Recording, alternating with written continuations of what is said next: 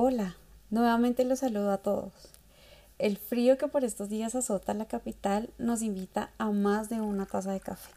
de manera que con una, dos o las que haga falta para calentar estas temperaturas inclementes, espero que disfruten de este episodio número 4 en el que espero desarrollar cuestiones que rodean dos institutos jurídicos contemplados en el Código de Procedimiento Penal que además hacen parte de las formas anticipadas de terminación del proceso.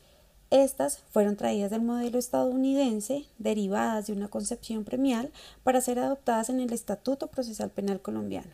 el cual, para su implementación, fue objeto de reformas con el propósito, entre otros, de descongestionar la justicia. Sin embargo, y todo hay que decirlo, de la totalidad de las actuaciones penales, un porcentaje muy reducido culmina con la aceptación o allanamiento a cargos o con la celebración de un preacuerdo o un principio de oportunidad.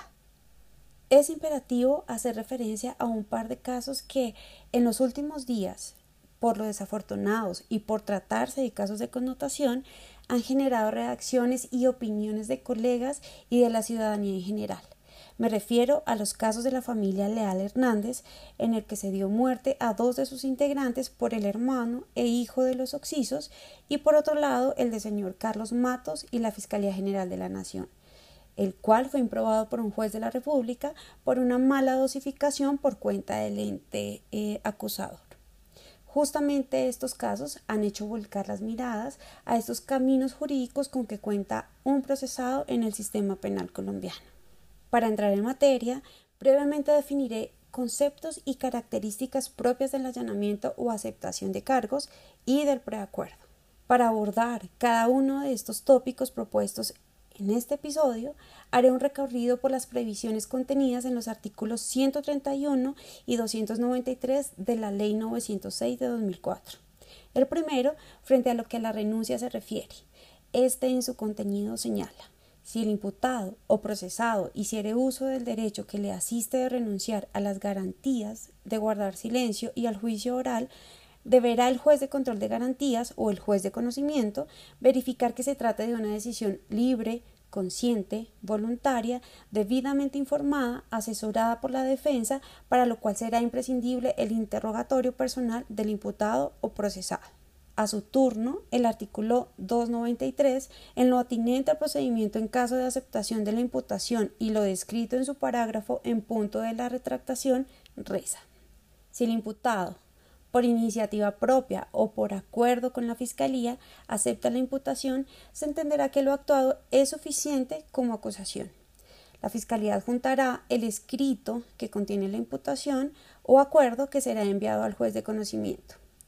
examinado por juez de conocimiento, el acuerdo para determinar que es voluntario, libre y espontáneo procederá a aceptarlo sin que a partir de entonces sea posible la retractación de alguno de los intervinientes y convocará audiencia para la individualización de la pena y sentencia. En su parágrafo, en lo que a la retractación atañe, se tiene que por parte de los imputados que acepten cargos será válida en cualquier momento, siempre y cuando se demuestre por parte de estos que se vició su consentimiento o que se violaron sus garantías fundamentales,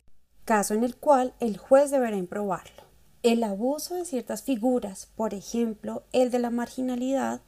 plantear negociaciones partiendo de los mínimos de las penas a imponer, condujo a la ineludible consecuencia del desprestigio de la justicia. Ello abocó a las Cortes a fijar unos límites para que no se abuse de estas instituciones jurídicas. Partiendo de este escenario y para quienes quieran ahondar un poco más en estas opciones de justicia premial o determinación anticipada de actuación como son también conocidas, he seleccionado unas sentencias sugeridas de consulta. Para lo que tiene que ver con allanamiento a cargos, por ejemplo, quiero hacer mención de la decisión del magistrado ponente Fabio Hospitia Garzón en el trámite de impugnación especial bajo el número 51142 de fecha 9 de diciembre del 2021, que en su desarrollo toca el aspecto relacionado con la retractación del allanamiento a cargos, derivada de vicios del consentimiento, donde destaca que es menester del juez de control de garantías que en materia de allanamientos se verifique que estos fueron libres, conscientes, informados, voluntarios, espontáneos incondicionales, exentos de vicios esenciales del consentimiento y plenamente respetuosos de los derechos y garantías procesales. Aspectos que deben ser minuciosamente revisados para ser avalados o no en audiencia de verificación de la legalidad de allanamiento a cargos. En materia de preacuerdos, hay una decisión muy reciente, esta eh, de la honorable magistrada ponente Patricia Salazar Cuellar, en el radicado 121.707 de fecha 8 de febrero del 2022. Aquí se resalta la importancia del término que se emplea para decidir sobre la aprobación o improbación de los preacuerdos, en lo que la suspensión de los términos procesales en virtud de un preacuerdo se refiere. El hecho de existir una suspensión de términos mientras se estudia la aprobación o no de una aceptación de cargos, un preacuerdo o la aplicación de un principio de oportunidad no significa que con ello se esté habilitando a los jueces para que conviertan las medidas de detención preventiva, cuya naturaleza es provisional, temporal, en restricciones indefinidas, atadas únicamente a la prescripción de la acción penal, pues con ello se estaría desconociendo derechos fundamentales como el debido proceso y el acceso a la administración de justicia. En su providencia destacó que el término que fue empleado por la Judicatura para resolver sobre la aprobación o no del preacuerdo fue excesivo y por ende contrario al principio de celeridad que deben regir las actuaciones penales cuando de por medio se encuentra una persona privada de la libertad. También quiero hacer mención a la decisión del magistrado ponente Hugo Quintero Bernate en el radicado 116004, también de fecha muy reciente, esta es del 21 de septiembre del 2021, en el trámite de la acción constitucional de tutela que fuera interpuesta contra la Sala Penal del Tribunal Superior de Cúcuta y el Juzgado Primero Penal del Circuito Especializado con función de conocimiento también de ese circuito. Dada la improbación de un preacuerdo por el juzgado precitado, consistente en la rebaja del grado de participación de autor a cómplice con una debida imputación de cargos por la Fiscalía General de la Nación, en la que se omitió un agravante de cara a las disposiciones contenidas en la Ley 1908 del 2018 que en cuanto a la conducta investigada, duplicaba la pena y como consecuencia la modificación de la calificación jurídica en sede de acusación destacó que la función del juez de conocimiento de cara a la verificación del preacuerdo se restringe a revisar los siguientes aspectos que no se desconozcan los fines de los preacuerdos, que se respete el núcleo fáctico de la imputación y el principio de estricta tipicidad, que el mismo se haya celebrado sin que mediaran vicios del consentimiento, sin excederse en las atribuciones de invalidarlo. En el trámite de la tutela se refirió a seis subreglas que de cara a la sentencia SP 2073 del 2020, la Corte Suprema de Justicia fijó a la hora de ejercer un control judicial sobre un preacuerdo, las cuales solo enunciaré y para quien quiera profundizar, reitero, están desarrolladas en la sentencia SP 2073-2020 como son. Número 1. En virtud de los preacuerdos, no es posible asignarle a los hechos una calificación jurídica que no corresponda. 2. Si el cambio de la calificación simplemente se toma como referencia para establecer el monto de la pena, el preacuerdo tiene en principio vocación de prosperidad. 3. En el ámbito de los preacuerdos tiene plena vigencia el principio de discrecionalidad reglada, que no es cosa diferente al respeto y sujeción de las partes en lo que atañe a sus funciones, la Constitución y a la ley. Cuarto, de acuerdo con la sentencia SP 1289 del 2021, debe tenerse en cuenta que la discrecionalidad reglada también está orientada a lograr un punto de equilibrio entre el margen de maniobrabilidad que debe tener la Fiscalía y la materialización, entre otros, de los principios de igualdad y seguridad jurídica, así como evitar la arbitrariedad en el ejercicio de la acción penal.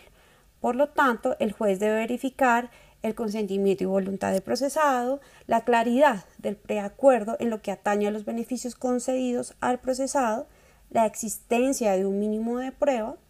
el respeto a los límites establecidos por la ley en materia de beneficios, que se acaten las prohibiciones de conceder ese tipo de prerrogativas frente a algunos delitos y se aplica que se realizó el reintegro de que trata el artículo 349 de la Ley 906 del 2004 y por supuesto que se garanticen los derechos de las víctimas. Quinto, en los eventos en que el juez advierta que la delimitación del cargo obedece al inequívoco propósito de conceder beneficios adicionales o que se ha optado por una calificación jurídica que no corresponde a los hechos con clara finalidad de eludir una prohibición legal en materia de acuerdos, el juez debe ejercer sus funciones de director del proceso en orden a aclarar la situación y a partir de ello tomar las decisiones que considere procedentes. En todo caso, esas labores de dirección deben realizarse en el momento procesal adecuado, es decir, en la respectiva audiencia de control de legalidad. Por último, cuando se trate de graves atentados contra los derechos humanos y con mayor razón cuando los mismos recaen sobre personas especialmente vulnerables, para la celebración de preacuerdos con el procesado, los fiscales deben considerar, entre otras cosas, las prohibiciones y límites establecidos por el legislador, los derechos de las víctimas y las necesidades de protección derivadas de su estado de vulnerabilidad, el deber de actuar con la diligencia debida durante la investigación y, en general, a lo largo de la actuación penal, la necesidad acentuada de esclarecer este tipo de hechos y el imperativo de que la negociación no afecte el prestigio de la Administración de Justicia, lo que claramente sucede cuando se otorgan beneficios desproporcionados o se pretende que en la sentencia se den por sentadas situaciones contrarias a la verdad. Hechas entonces las descripciones de cada una de estas vías jurídicas y un pequeño paso jurisprudencial por ellas, veamos cuáles son las distinciones o similitudes y cómo se perfeccionan. Algunas de sus similitudes son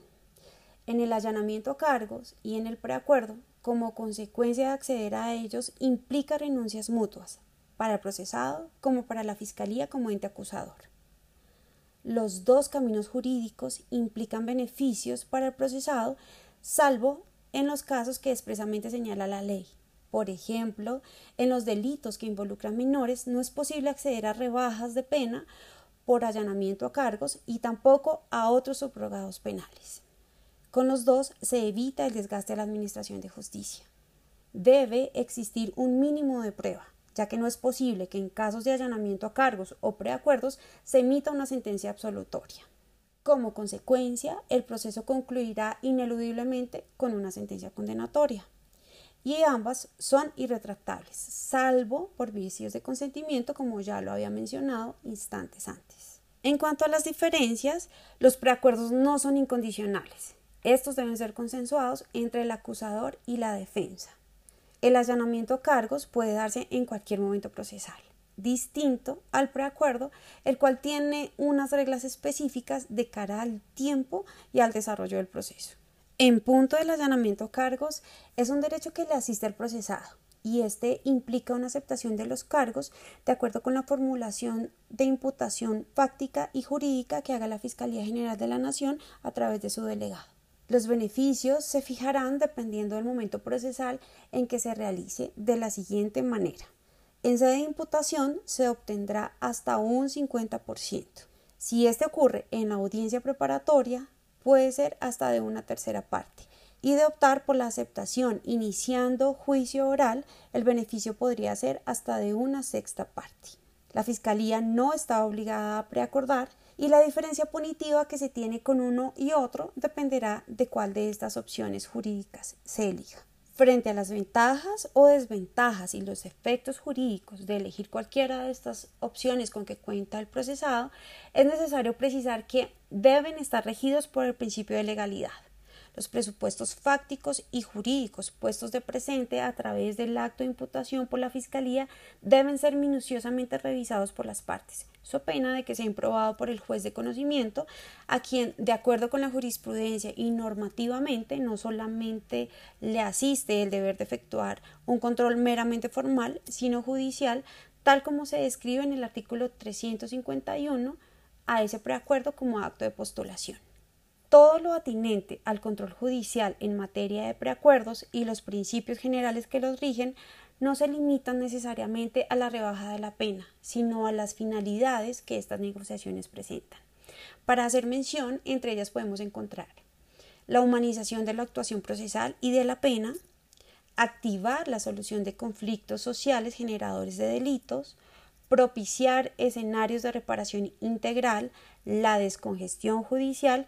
y lograr la participación del procesado en la definición de la actuación. En cuanto a la intervención del Ministerio Público y de las víctimas, la víctima debe ser escuchada e informada y pueden, en caso de que haya lugar, interponer los recursos de ley si no están conformes con el acuerdo que apruebe o impruebe el juez. El control judicial, es decir, el rol de los jueces en materia de preacuerdos y allanamientos a la luz de la jurisprudencia, que en ocasiones ha sido opuesto, no obstante ha tenido un desarrollo interesante, especialmente frente a la participación y garantías que les asisten a las víctimas frente a las negociaciones que hace la Fiscalía, la Corte ha dicho que no puede haber cambio de la calificación jurídica sin una base factual en atención a los hechos jurídicamente relevantes, salvo que sea favorable para la tasación de la pena o la dosificación punitiva, respetando por supuesto los principios de legalidad en punto de ese carácter progresivo de la investigación, ya que las mismas labores investigativas pueden arrojar nuevos elementos en diferentes etapas de la actuación. Del principio de congruencia y fija unos parámetros para este tipo de preacuerdos desproporcionados en las rebajas concedidas y subrogados que no estén permitidos. Se insta a no transgredir esa prohibición de concesión de dobles beneficios,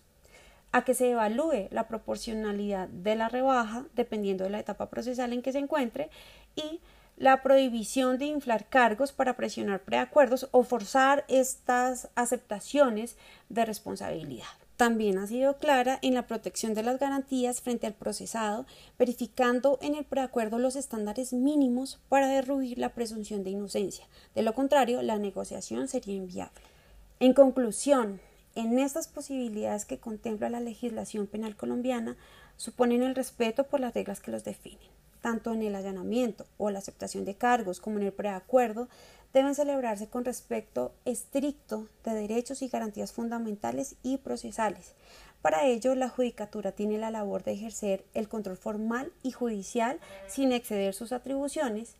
De ahí que al optar por estas formas de terminación anticipada, tanto el procesado, la Administración de Justicia, en punto de la descongestión judicial, como las víctimas, puedan en un escenario tan desafortunado como es un proceso penal, resultar de alguna manera beneficiados. Por favor, déjenme saber si quisieran abundar sobre el particular o si de este episodio surgen nuevos cuestionamientos. Las redes de este espacio estarán siempre abiertas a recibirlas. Este podcast fue realizado con el apoyo en audio y sonido de Sofía Poveda, al son de un buen clásico de rock,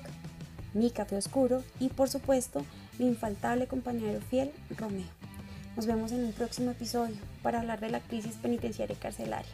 A ustedes gracias por escucharnos y si este episodio fue de su agrado, por favor coméntelo, compártalo y síganos en nuestras redes sociales, en Instagram como Derecho Expreso Raya Piso Podcast. Hasta una próxima oportunidad.